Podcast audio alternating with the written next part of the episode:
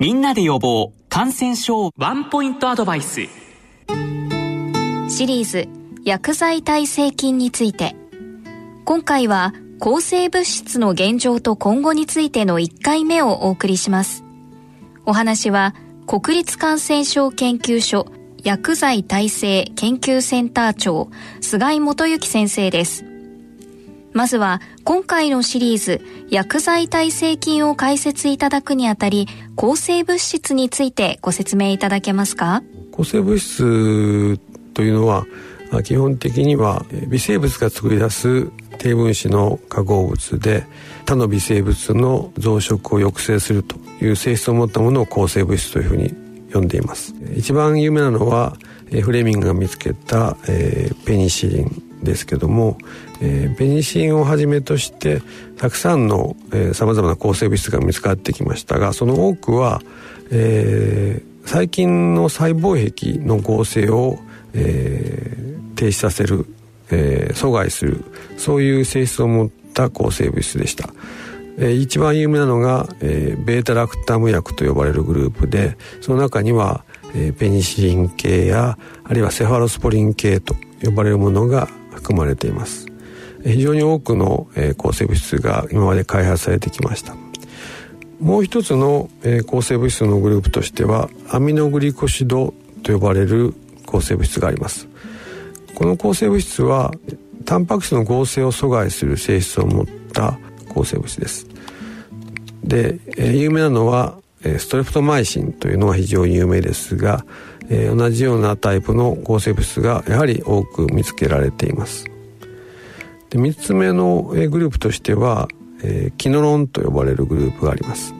でこのキノロンというグループの抗生物質は細菌の、えー、核酸の合成を阻害 DNA の合成を阻害する性質を持っている抗生物質です。このように抗生物質は大きく3つに分かれていてで細胞壁の合成、えー、細菌の構造そのものの合成を、えー、阻害する抗生物質、えー、ベータラクタムの抗生物質、えー、それから、えー、タンパク質の合成を阻害する抗生物質、えー、アミノグリコシドと呼ばれる抗生物質。そして3つ目が、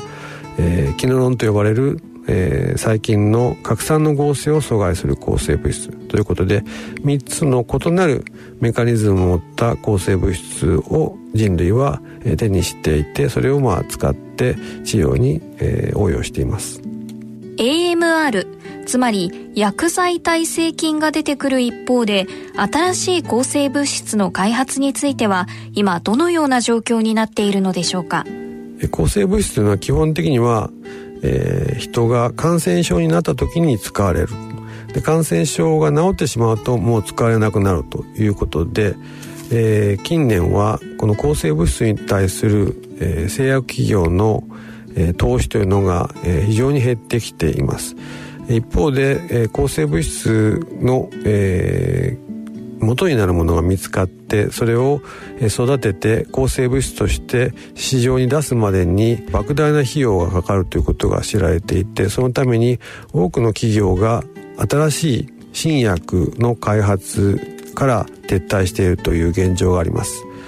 えここ数年間では、え新薬の、え我々はパイプラインと呼んでいますがそのパイプラインに乗ってる新薬の数というのは、え減少の一途をたどっていて、え日本国内での新薬の、えパイプラインというのはここ1年2年はないという状態が続いています。えー、これは世界的に大きなまあ問題になっていて AMR という問題が一方にありながら、えー、その AMR の対策の一つの重要な、えー、手段である新しい抗菌薬特に、えー、耐性菌に対して効果を発揮するような新しい抗生物質の開発が現在、えー、なかなか進まないという現状があります。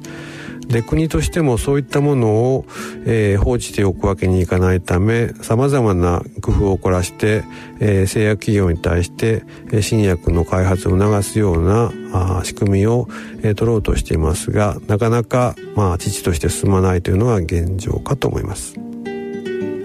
シリーズ薬剤耐性菌について抗生物質の現状と今後についての1回目をお送りしました。